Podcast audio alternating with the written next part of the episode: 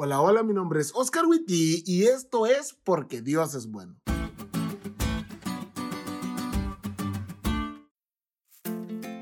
Esther y yo tenemos una perrita que se llama Reinalda.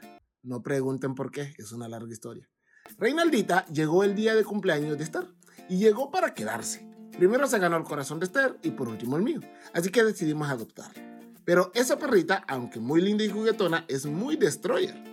Ella andaba libre como el viento y tiraba la basura. Luego le compramos camitas calientes donde dormir y ella las rompía. Le compramos un recipiente donde poner su comida, lo mordió y lo destruyó por completo. Luego empezó a jugar con otros perros y dejó de solo tirar cosas en nuestra casa y empezó a tirar las cosas de otras casas. Hasta este punto se preguntarán, y ya viéndolo en retrospectiva yo también, ¿por qué no la mandamos a otro lado? Y la razón es porque la queremos. En una ocasión, mientras hacíamos compras para la casa, miré algo que me gustó para ella y le propuse a Esther que se lo compráramos.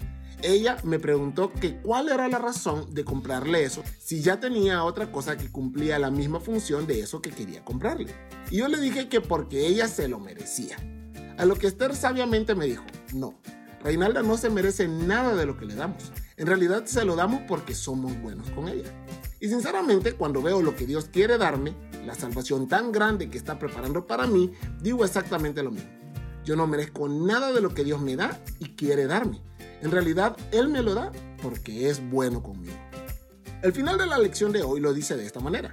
A pesar de tus faltas, tus defectos, tu terquedad, el Señor va a hacer esta obra maravillosa por ti y en ti.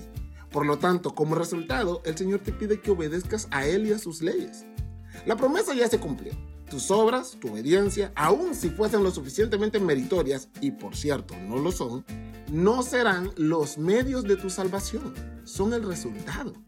El Señor te ha salvado por gracia. Ahora, con su ley escrita en tu corazón y su espíritu que te da poder, ve y obedece su ley.